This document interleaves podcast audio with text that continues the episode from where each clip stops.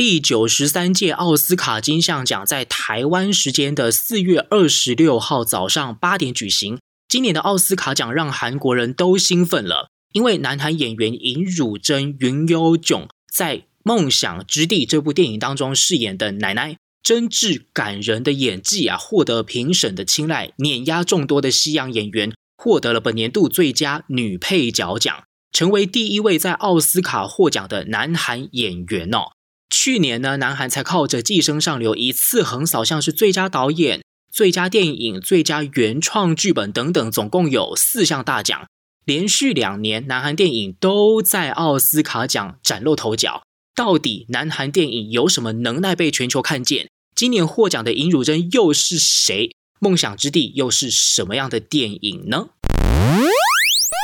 무슨 얘기 턱? 한국 얘기 턱? 여러분 안녕하세요. 한국 얘기 턱턱입니다.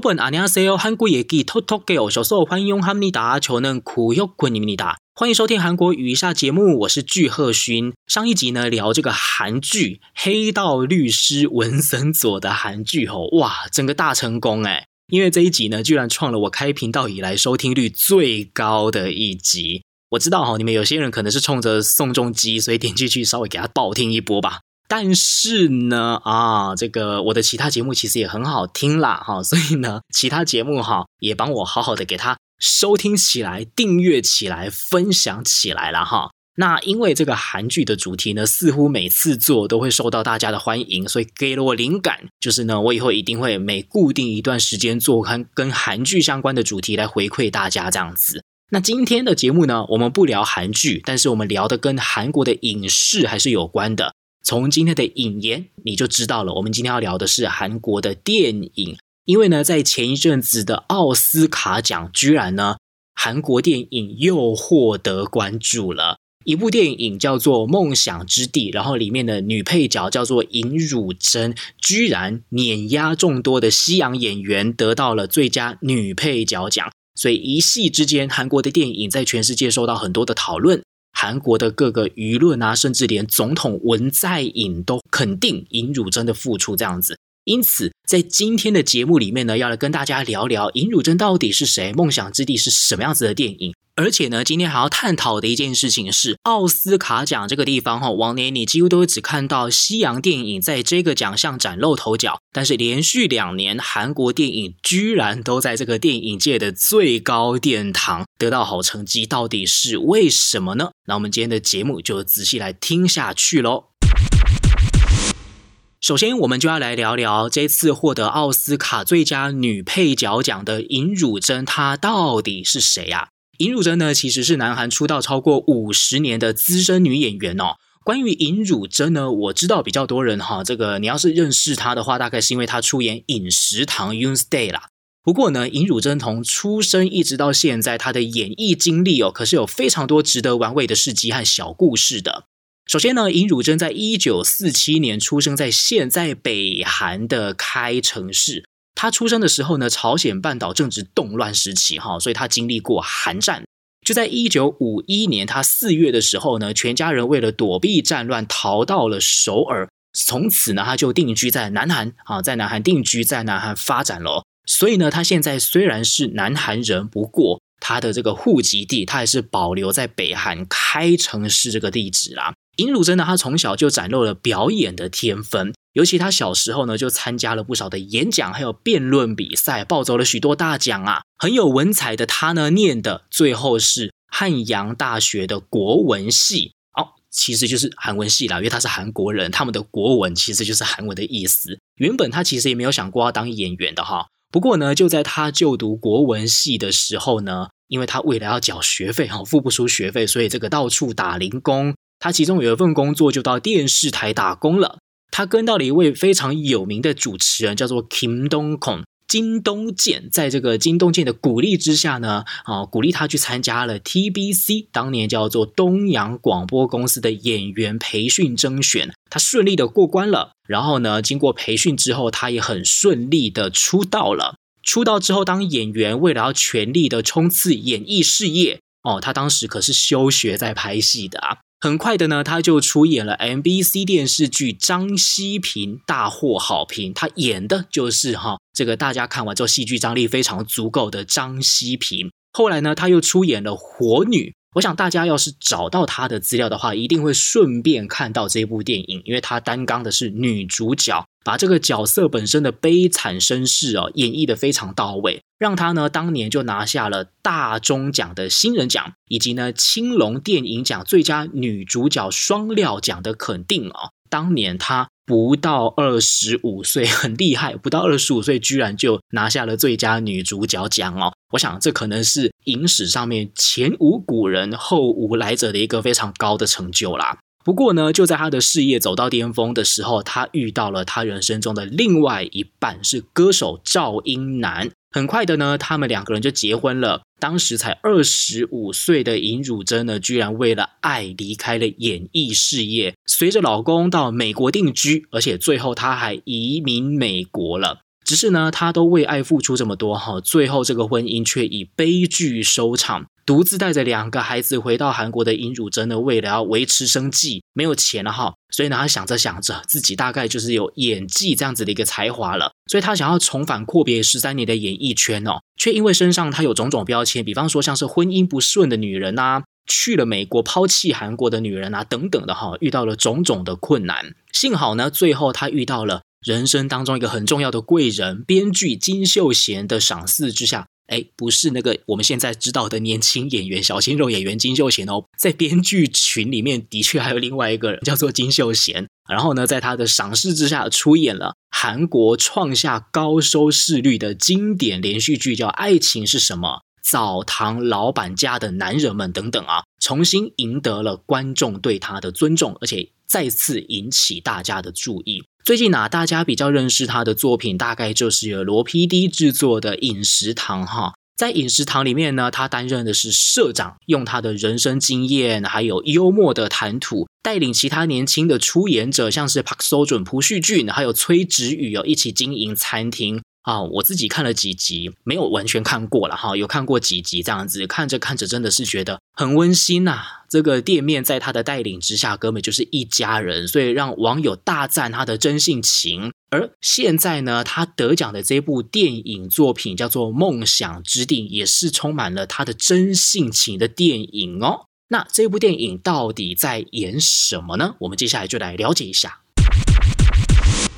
聊到《梦想之地》这部电影呢，它是由美籍韩裔的导演郑李硕琼伊萨所执导的。这部电影呢，算是一部半自传的电影啦，因为它讲述的是一对养着幼儿的夫妇在八零年代怀抱着美国梦的梦想居住到美国，却因为现实还有经济、生活理念等等的问题哦，一路上就是过得并不是非常的顺利这样子。根据导演的说法呢，这一部电影是改写自他自己的亲身经历，所以是一部半自传电影。刚刚有提到了哈，那导演的家人呢，其实就是怀抱着美国梦，在导演郑李硕在小时候的时候，把他带到美国定居。所以他表示哦，他在拍这一部电影的时候呢，有很多情节是因为根据自己家庭的经验改编的。所以他在写本拍摄的同时，他很重视父母的意见和想法。最后他在剪这个毛片的时候啊，他也特地给自己的父亲看，然后看到这个父亲哎，很认同这一部作品，他终于觉得踏实，好像这个放下心中一个很大的石头这样子。那刚刚讲到哦，这部电影呢，尹汝贞有参与演出，她演的是一个奶奶的角色，她演的就是这一对夫妻年轻夫妻里面老婆妻子的妈妈。啊，所以是奶奶这样子了哈。那这对夫妻呢，他虽然说移民到美国了，但是他仍然牵挂着还住在韩国的家人，所以妻子就把妈妈从韩国接到美国来一起居住，顺便呢照顾一下自己有心脏疾病的儿子。这部剧最重要的大概就是在这里了。就是这一对祖孙的互动。这个录音的当下呢，我其实是还没有看过这部电影，我正在排程要看这部电影。不过呢，再根据网络上的很多新闻稿啊，网友的评价是这么说的：说这一对祖孙刚开始因为习惯还有认知上的差异，所以生活中有不少的摩擦，但是后来却因为种种的意外，把他们的情感连接在一起。除此之外呢，哦，还把这个每天吵架、对生活越来越疲乏的这对夫妻的感情哦，起了一些化学作用。所以呢，我觉得哈，听起来应该是一个非常值得一看的电影。希望呢，下一次我看完之后，还可以跟大家分享一下我自己看完的心得。那还没有看，我先在上网查了有关这部电影的资料。我查到《梦想之地》这部电影的英文片名叫做 Minari。Minari 呢，这个单字的意思叫做水芹。水芹啊，是一种生命力很强、适应力很强的一种蔬菜。韩国人很常把它做成 Minari 무침啊，一种小菜啦哈。然后呢，跟着主菜一起吃，吃起来挺舒服的哈。我自己在韩国住了将近两年的经验里呢，可能因为我住在首尔的关系啦，太大都会了，所以呢，很少吃到这一盘小菜。我可能特地要去这个韩中喜，就是那种你知道坐在韩屋里面啊，餐厅气氛营造得很传统，小菜一次给你弄十几盘的那种韩食店哈，才会比较容易吃到。或者是呢，去到乡下一点的地方，也是蛮容易吃到的，这样子蛮好吃的，在夏天的时候吃呢，蛮解暑的。导演用这个蔬菜的名称来给这个电影命名，是想要借指那些怀抱美国梦到国外定居的韩国人，都像水芹一样。其实生命力是很强的，很努力的适应着环境活下来。那么节目进行到这里呢，我们认识了尹汝贞，我们也认识了《梦想之地》这部电影。接下来我们要来探讨一下他在奥斯卡的成就喽。不过呢，在这里我们先带大家回顾一下去年同样也在奥斯卡奖获奖无数的电影《寄生上流》。《寄生上流》在讲述一个住在条件很差的半地下房子里的一家人哦，这一家人的儿子是由崔植宇饰演的，在偶然的机会下呢，接到了一个可以到有钱人的家里当家教的机会，结果呢，他就想办法把这个家里面所有的佣人哦、司机哦等等的都把他们赶走，然后呢，再偷偷的安插自己的姐姐啊、爸爸妈妈纷纷引到这一家庭里面打工，最后呢，东窗事发了哈，所以呢，引发了一些非常离谱的故事。你会发现一件事情。这两部电影都在探讨韩国社会的现象，或是社会的问题，以及呢韩国人奋斗打拼的一个故事。这类电影呢，其实也是比较受到奥斯卡奖项喜爱的。纵观这几十年来奥斯卡奖得奖的作品，我自己像我自己啦哈，印象比较深刻的有《幸福绿皮书》啊，《月光下的蓝色男孩》、《平民百万富翁》哈。今年得奖的作品还有像是《游牧人生》等等的，有的可能探讨种族议题。有的探讨人生的意义。以往呢，我们对于韩国电影的印象，哈，似乎都不是长这样子，似乎都是一些大制作、大牌明星出演一些明星的电影了，哈。当然，哈，这个电影其实蛮重要的，因为它是推动一般民众愿意去主动关心电影，甚至去看电影一个非常重要的助力。不过呢，我认为。电影还承载着一个非常重要的任务，叫做说故事。要说什么故事？怎么说这个故事？传达这个故事的意义在哪里？一直以来都是推动电影越来越精致、越来越好看，以及跟随时代脉动的一个非常重要的因素。韩国电影一直以来也在做这样子的努力哦。他们希望韩国的电影越来越有内容。然后呢，在大奖项得到好成绩，进而带动韩国电影的发展。所以呢，韩国一直以来都在这个电影奖项最高的殿堂奥斯卡奖一直在奋斗努力呀，一每一年都在报名要角逐奥斯卡奖啊，所以呢，一直到现在他才终于有了这个成绩。你知道报名奥斯卡奖有多难吗？首先呢，第一个，你的电影长度必须要大于四十分钟。第二个，你至少要在美国当地上映一个星期以上。哦，第二个条件我觉得是比较难啦。而且呢，以前大部分的外国电影报名奥斯卡奖的话呢，都是报名奥斯卡外语片的这个奖项。但是呢，你看这一两年韩国居然直接拿到最佳女主角、最佳电影奖，哈，这真是打破众人的这个眼镜了。其实早在一九六二年，韩国电影就开始挑战奥斯卡奖了。当年报名的电影呢，叫《撒浪帮松林瓜欧莫尼》，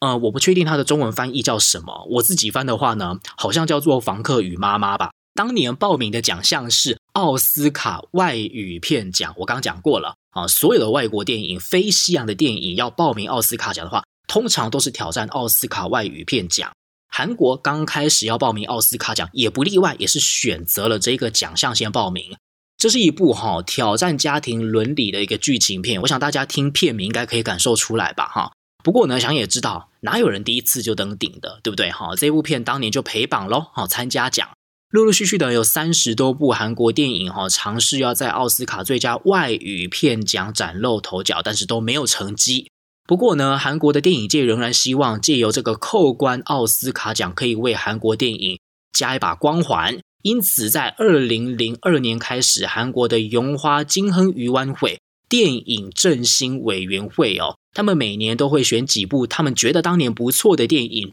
派他们去参加奥斯卡奖啦，为国争光，想办法为国争光，这样子，这样子持续的报名，持续的落榜，在报名，在落榜之后呢，终于在二零一八年哦，由宜昌董、李沧东导演。还有刘亚仁、全中瑞主演的《燃烧烈爱》，韩语的片名叫做《Burning》，获得了奥斯卡奖最佳外语片奖的提名。他们从努力的报名，一直到终于提名的这个过程哦，中间花了三十哦，不止哦，半个世纪的时间呢。你看这花了多久的时间在报名，然后失败了之后再想办法改善自己的电影内容，然后再去报名这样子。这个是韩国电影首次被奥斯卡奖提名的记录。随后很快的，在隔年，也就去年，《寄生上流》就直接抱走了四项大奖，而且不是外语片奖而已哦，直接是最佳影片奖、最佳剧本奖等等的。今年尹汝贞在直接抱走最佳女配角奖，写下了韩国的演员在奥斯卡奖暴走大奖的第一人的记录。从此，韩国的电影在西洋的世界，在奥斯卡的殿堂，已经是一个不容小觑的对手了。我们合理的推测，明年韩国一定会再报名奥斯卡奖，而且应该还有机会被提名，说不定还会得奖哦。我们拭目以待。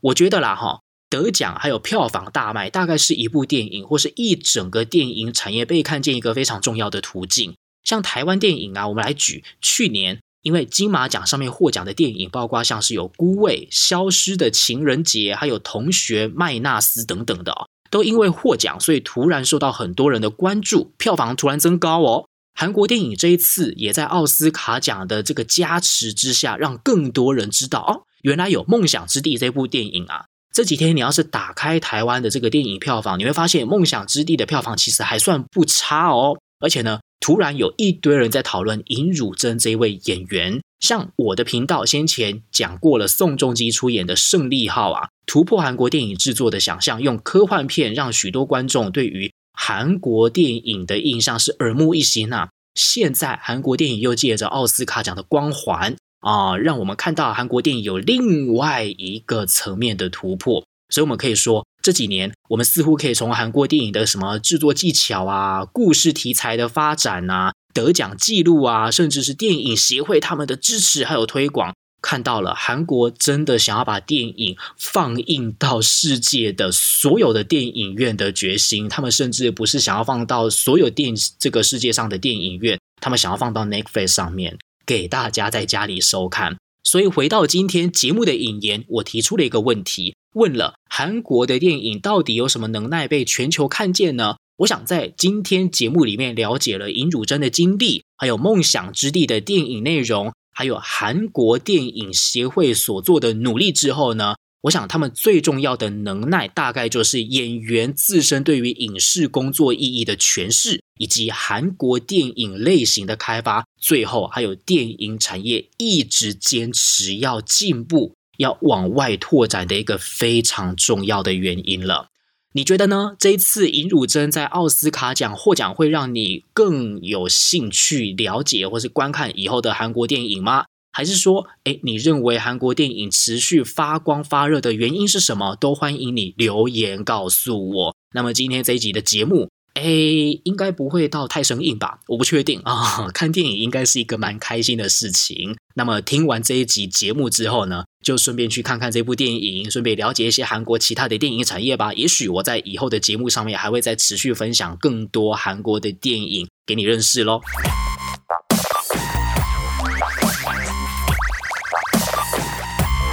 那么今天的节目就到这边，记得上到各个 Podcast 平台，有 Spotify，有 Apple Podcast，有 Google Podcast，有 KKBox，还有等等的 Sound 等等的，帮我订阅追踪起来。也欢迎你上到我的 IG 粉丝专业，你就打韩国语一下的同名粉丝专业，帮我按追踪。每天呢，我的 IG 都会更新，跟你互动。那么期待我们在下一集的节目再见了，拜拜，安妞。